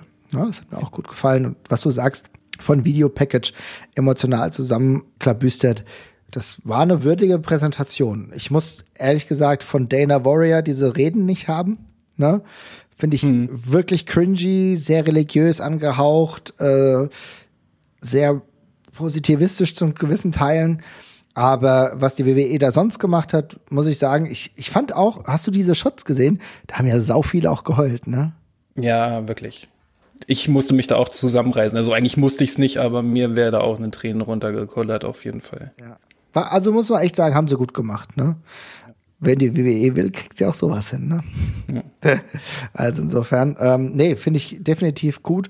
War wirklich insgesamt auch, ich habe mir die Hall of Fame Produktion komplett angeguckt und fand auch, es hat wenig krasse Längen gehabt. Das habe ich schon viel unerträglicher gehabt. Ne? Also ich meine, allein die mhm. Sache mit Vader war ziemlich kurz und es war auch in Ordnung. Es hat dann auch gepasst. Äh, die Steiners waren irgendwie ganz lustig. Äh, die hätte ich ja ganz gerne noch länger gehört, aber man kann ja nicht alles haben. Ja, das stimmt. Ja. Auf Platz zwei. Mein Platz zwei ist alles, was rund um Cody Rhodes bei WrestleMania passiert ist. Oh ja, auf jeden Fall. Mein Platz eins. Ist das dein Platz eins? Auf jeden Fall ist das mein Platz eins, aber es ist ein, auch ein verdienter, auch Platz zwei. Daniel, was fandst du denn daran so gut? Will ich mal, ich will ein paar Details hören, weil ich war so ein bisschen, zwischenzeitlich ein bisschen verliebt. Das hat sich schnell wieder gelegt bei Raw danach, ja. aber, aber der Moment, das muss man schon sagen, der Moment, wo er rauskam, er hat die AEW-Theme gehabt, ähm, er war der American Nightmare und auch, Daniel, hast du es gesehen, auch die Crowd, äh, waren gut, ne? Ja, die hatten alle richtig Bock auf den. Also die hatten so Bock auf den. Ich glaube, das ist sogar seine Indie-Theme. Die hat er, glaube ich, schon auch beim, wo, wann war er denn beim Karat? 2018, glaube ich, ne? Ich glaube schon, ja. Mhm. Ich glaube, da hat er den ja auch schon gehabt. Aber damit kam er rein und ich fand halt einfach, das hatte ich eben mal zwischendrin kurz erwähnt mit dieser Präsentation. Ich fand, wie er da rauskam in seinem Kostüm vor dieser riesig oder auf dieser riesigen Stage mit der guten Kameraarbeit, dem Pyro. Er sah einfach aus wie der größte Star, den man sich vorstellen kann. Das war das fand ich richtig krass, ihn da so präsentiert zu sehen. Und dann habe ich auch so gedacht, so cool ich ihn bei AEW zwischenzeitlich fand, aber sowas kann halt irgendwie nur die WWE aktuell auf die Beine stellen, jemanden so zu präsentieren. Und dann fand ich das Match gegen Seth Rollins sogar auch wirklich gut. Das hat mir gut gefallen, und das obwohl Seth Rollins in dem Match war. Ey, es ist wirklich, was du sagst, ist genau, das trifft genau alles. Weil in den Wochen zuvor haben wir doch immer, habe ich immer wieder gesagt, und äh, Jasper hat es ja auch die ganze Zeit erwähnt, der Rollins einfach nicht mehr sehen konnte. Es ist sch schwierig, Seth Rollins diesen merkwürdigen Typen, der immer lacht und auch wirklich mit Fremdscham zu belegen ist mittlerweile, äh, den immer wieder zu sehen. Aber ich muss einfach meinen Respekt zollen hier an Seth Rollins, denn wie er auch gegen Cody Rhodes gewirkt hat, dass er die Sachen, die Cody Rhodes gemacht hat, verkauft hat, wie Million Bucks. Das muss ich schon sagen. Es kann, ich kann nicht immer nur sagen, Cody Rhodes loben und dann Seth Rollins vielleicht nicht. Das hat zusammengehört. Und die beiden haben eine sehr gute Ringchemie gehabt. Und ich finde, Rollins hat seinen Spot komplett angenommen und wollte auch, dass Cody Rhodes da auch gut funktioniert. Ich finde, das war absolut geil. Es hat mir, das Match hat mir auch wirklich viel gegeben. Ich habe mich zu keiner Zeit gelangweilt gefühlt. Und ich muss auch sagen, ich bin trotzdem nicht davon überzeugt, dass Cody Rhodes ein richtig guter Wrestler ist. Ich finde, er macht echt viel und er ist ein cooler Wrestler, aber jetzt kein richtig ist für mich ist für, für mich kein Ric Flair Talent, weil ich habe immer das Gefühl, er sieht sich mhm. selber so als Ric Flair. Das ist er nicht. Er ist kein Ric Flair so, ne? Ist, das ist eine Stufe drunter. Aber es hat alles gepasst an dem Abend und ich fand, dieses Match war für mich auch mit allem, mit dieser kompletten Präsentation, absolutes Highlight. Also da sah sogar das 3D-Logo ganz gut aus. Ja, stimmt. Ja, deswegen, das, und weswegen ich es aber gut finde, dass du auf ihn auf Platz zwei oder die beiden auf Platz zwei gesetzt hast, weil ich ja Raw nach WrestleMania auch noch mitnehmen muss. Und wenn wir mal den kleinen Blick machen, ich finde es total okay zu sagen, okay, will jetzt gleich in Main Event Spot. Und ich glaube, das ist der Weg, den du mit Cole Rhodes gehen musst, weil wenn du den jetzt in die Midcard verwurstest, dann geht es komplett baden, dann ist er plötzlich wieder irgendein Rando. Und da ist ja ein riesen Bohai drum gemacht worden. Ne? Da war jetzt bei Variety ähm, gab es einen riesen Artikel von ihm, der just online gestellt wurde, als er dann äh, bei WrestleMania reinkam, ne, wo er auch äh, klar gemacht hat, was so der Hintergrund war, warum er jetzt wieder in der WWE ist und was halt irgendwie stimmt und was nicht so stimmt. Und ich muss sagen, das ist alles cool. Aber ich fand die Promo, die er bei Raw gehabt hat, so cheesy und overacted. Oh, ja. Ey, Daniel, was ist denn da los? Wollen die mich verarschen? Ich weiß auch nicht. Ich weiß auch nicht. Ich habe das heute Morgen, habe ich, hab ich mir Raw After Mania angeschaut ja. und ich hatte mich auch echt drauf gefreut und ich fand diese, diese Promo hat auch echt noch gut rausgestochen, einfach weil das sonstige WWE-Programm halt überhaupt nicht so ist wie diese Promo. Aber die war halt, wie du es gesagt hast, absolut cheesy und ich glaube, Cody Rhodes ist sich manchmal seiner selbst und seiner Familie so ein bisschen zu sehr bewusst. Und ähm, ich habe jetzt in letzter Zeit so viele Promos von ihm gesehen, die in diese genau diese Richtung gehen, dass er, dass ihm seine Stimme weg, wegbricht, dass er Tränen in den Augen hat und das nutzt sich bei mir langsam ab und ich möchte es irgendwie nicht mehr sehen. Und jetzt war das schon nach diesem geilen Debüt wirklich oder nach diesem Comeback kam dann so eine Promo, das ja hat bei mir die Euphorie dann schon wieder irgendwie ein ganzes Stückchen runtergeschraubt. Es ist so krass im Endeffekt, ne? Denn ja, du hast vollkommen recht, die Promo war unique und die war emotionaler als vieles, was wir sonst im WWE-Fernsehen hatten, aber es war so krass overacted, dass ich mich erneut erinnert gefühlt habe an das, was teilweise bei, bei der ähm, bei AEW auch abgespult wurde. Ne? Weil ich, da habe ich auch zwischenzeitlich gesagt, ich glaube, der macht das absichtlich und sagt, dass man ihn nicht hassen kann, damit man ihn hasst. Ne?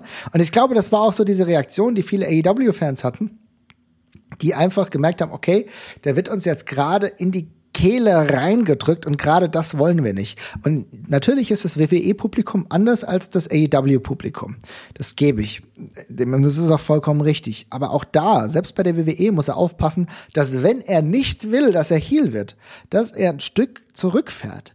Weil dieses Overacting, dieses Überdramatisierte, das ist schon so krass zusammen mit seinem Punchable Face, denn er hat ein krass Punchable Face. Der sieht viel zu gut aus. Äh, er hat ein viel zu schlimmes Tattoo. er ist, er ist so wirklich eigentlich alles Wohlstandsding mit äh, schönen Klamotten und so weiter und so fort. Er ist eigentlich, er ist eigentlich so ein der Banker, der, keine Ahnung, äh, sein 5-Euro-Brot mit einem 50er bezahlt äh, im Frankfurter Bahnhofsviertel so und dann sagt, mhm ich will aber die 5 Cent wieder zurückhaben. So, also genau wirkt er halt eigentlich.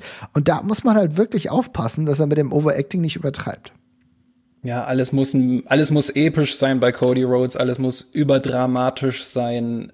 Es war ja da bei AEW schon so, in dieser Fehde gegen Anthony Ogogo, ja. wo die beiden einfach nur eine Fehde haben und auf einmal redet er, also fängt er an zu, zu reden und hält diese Promo, wo er auf einmal darüber spricht, dass Randy Rhodes eine dunkle Hautfarbe hat, über, über, über, über Rassen spricht er da und auf einmal denkt man sich, was ist los mit dir? Und genau dieses Gefühl hatte ich jetzt auch wieder. Was ist denn hier los? Hör doch mal auf, fahr doch mal eine Nummer runter, ey, es geht doch auch so.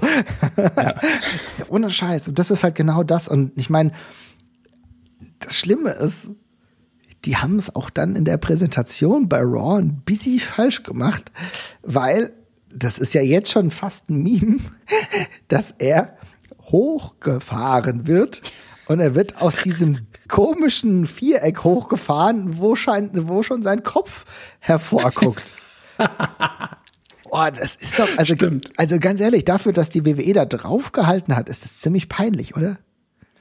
Ja, schon. Das stimmt. Ich habe mich da auch gewundert. Gut, dass du es ansprichst. Das hatte ich schon komplett vergessen. Aber ich hatte mich auch gewundert, warum jetzt das Bild oben so frei ist und man unten nur so seinen Kopf rein ja. reingefahren sieht, da hatte ich mich auch wirklich gewundert, also woran das liegt. Kein, und da, ja, sorry.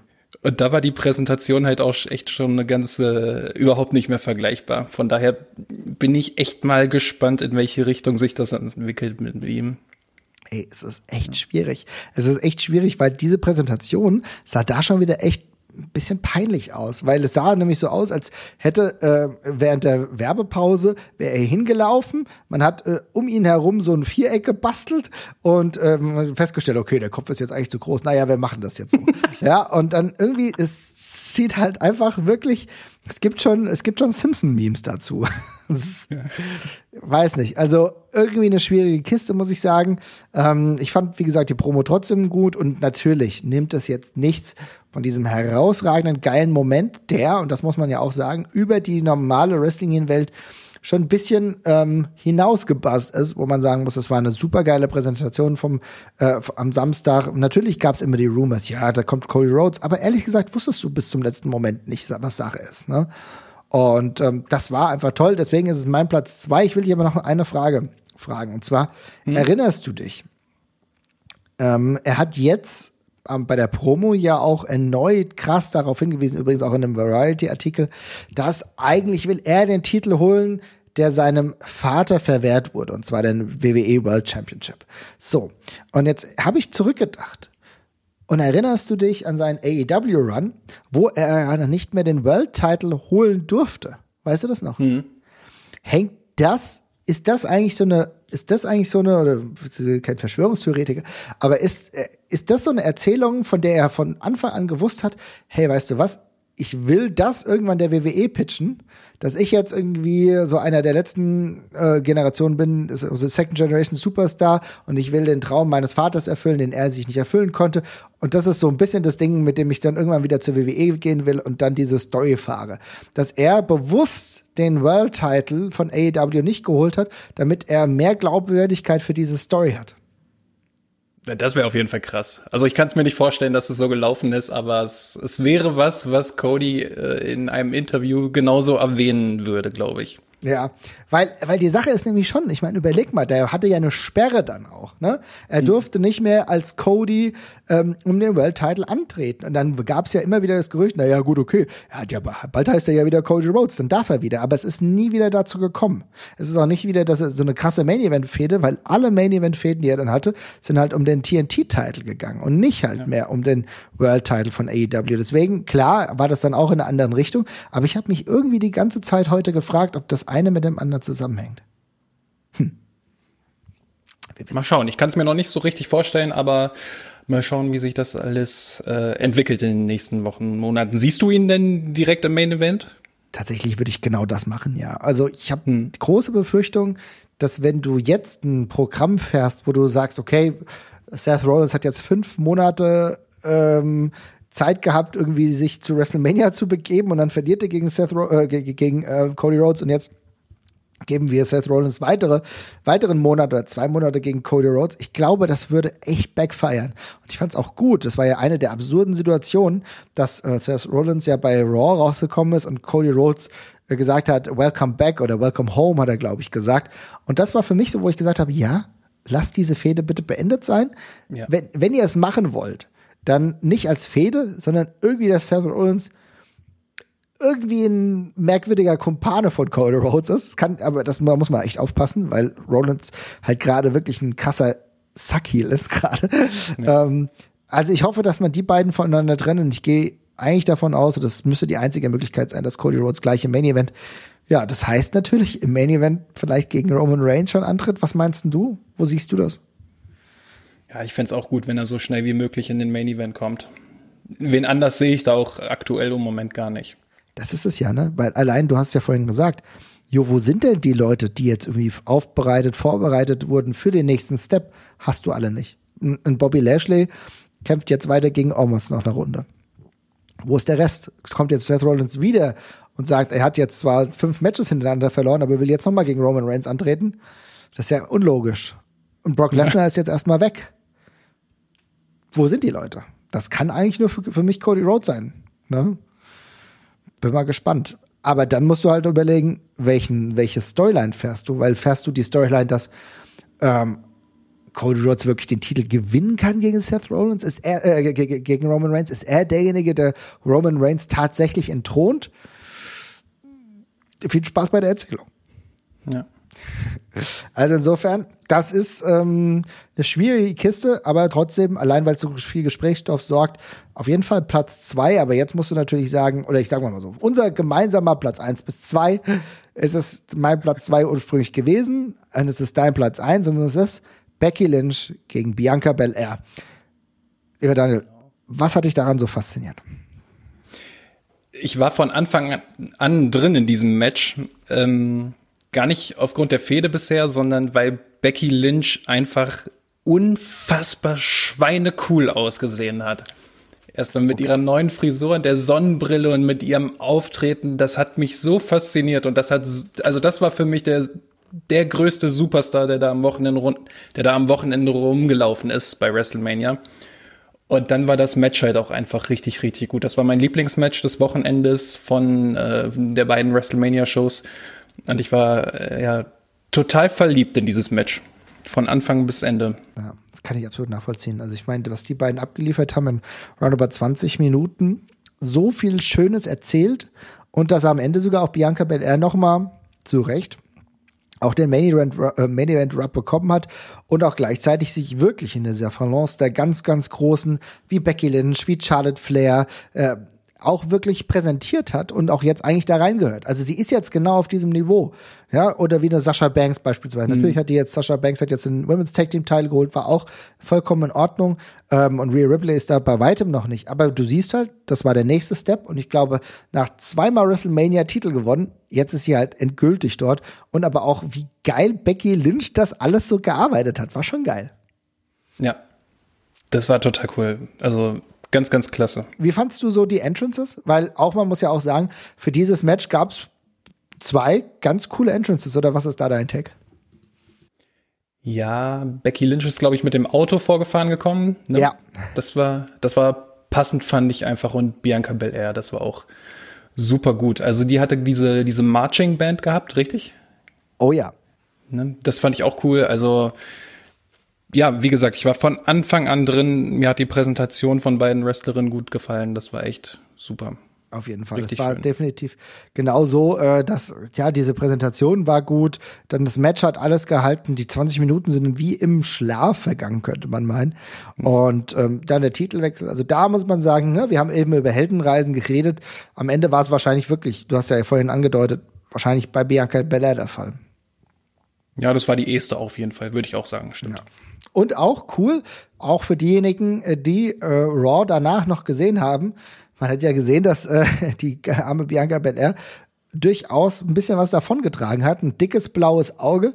Aber wie hat dir denn das gefallen bei Raw, dass sie bewusst das Auge nicht geschminkt hat? Fand ich gut. Also sie wirkt manchmal sehr glatt. Da hatte ich immer so ein bisschen Probleme mit.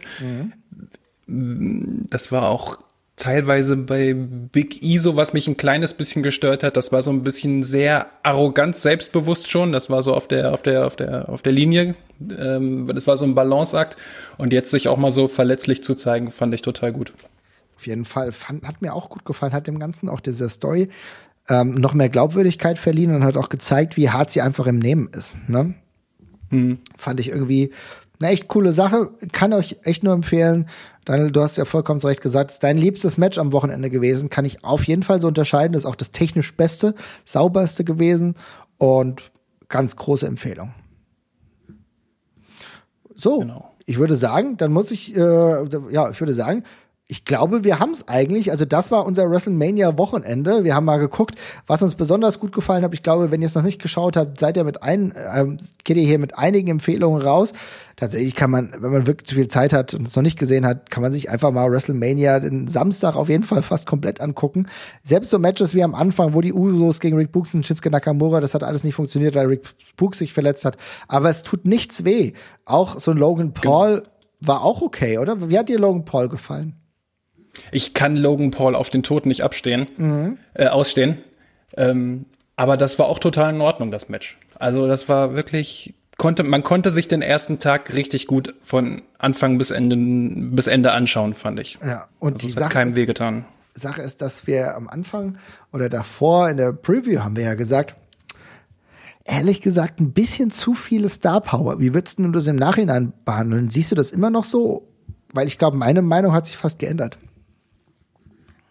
Mm, ich fand es in Ordnung. Also mich hat's nicht gestört, überhaupt gar nicht, weil sich diese Stars beziehungsweise diese Star Power hat sich einfach gut ins Wrestling integriert, wenn du verstehst, was ich meine damit. Es ist genau das, ne? Es war ja damals auch bei Bad Bunny der Fall, ne? wo wir dann gesagt ja, haben, genau. okay, oh, das wird aber schwierig und plötzlich war es gar kein Ding, weil Bad Bunny so gut funktioniert hat und tatsächlich bei Johnny Knoxville ein komplett anderes Match gegen Sami Zayn gehabt, komplett aus der Reihe gefallen. Man muss ja auch mal sagen, früher hatten wir WrestleMania und da hatten wir ein manchmal ein Hell in a Cell Match, manchmal, was weiß ich, manchmal ein No Holds Match oder vielleicht noch mal ein Hardcore Match oder sowas. Und wir hatten ja eigentlich alles normale Matches. Wir hatten nur zwei, ein No-Holds-Barred-Matches, das war Steve Austin gegen Kevin Owens, natürlich auch aufgrund dieses Alters bedingt. Und dann hatten wir dieses Anything Goes-Match, also Johnny Knoxville gegen Sami Zayn, die halt auch noch mal logischerweise mit Mitteln dann gekämpft haben, was aber für einen Johnny Knoxville als Teil von ähm, dieser absurden Crew natürlich komplett klar war, dass Jack erst natürlich irgendwelche Sachen mitnehmen musste. Insofern hat eigentlich gut funktioniert. Ja, Super. Also, ihr Lieben, ihr seht, wir gehen durchaus mit einem positiven Gefühl von WrestleMania weg, aber natürlich die Gegenwart lässt uns so ein bisschen, ja, nicht ratlos zurück, aber wir gucken, wie das weitergeht und ob sich Cody Rhodes tatsächlich im Main Event platzieren kann. Es wäre wahrscheinlich zu wünschen und äh, Cody Rhodes gegen Roman Reigns würde ich mir tatsächlich angucken. Da Daniel, das hat mich auf jeden Fall gefreut. Vielen Dank, dass du da warst. Ja, mich auch. Hat viel Spaß gemacht. Ich freue mich schon, äh, wenn du bald wieder dabei bist. Und liebe Leute, hört alle den Yeah Fußball Podcast übrigens auch bei Instagram. yes. Und da ist nämlich eine Möglichkeit da. Denn äh, Daniel, du bist für den äh, deutschen Podcastpreis nominiert. Wie lange geht denn das noch? Äh, das geht noch ein bisschen. Das hat heute erst angefangen, also am Dienstag. Und ja, wer da mal voten äh, würde, mhm. würde mich natürlich sehr freuen. Macht das mal, checkt mal bei Instagram vorbei oder bei Twitter. Ähm, ich habe das heute bei Instagram gemacht und es geht ultra schnell. Äh, du musst nur auf den Link klicken und da brauchst du noch nicht mal irgendwie großartig was ausfüllen. Einfach draufklicken, voten, würde uns auf jeden Fall sehr freuen, denn Daniel, du machst da eine richtig tolle Sache, wie du ja auch mit den Ringfuchs Stories eine richtig tolle Sache machst. Insofern, ich freue mich, wenn wir uns bald wieder hören. Und viel Erfolg, ja? Danke, danke. Ich freue mich auch schon. Macht's gut, ihr Lieben. Tschüss, tschüss. Tschüss.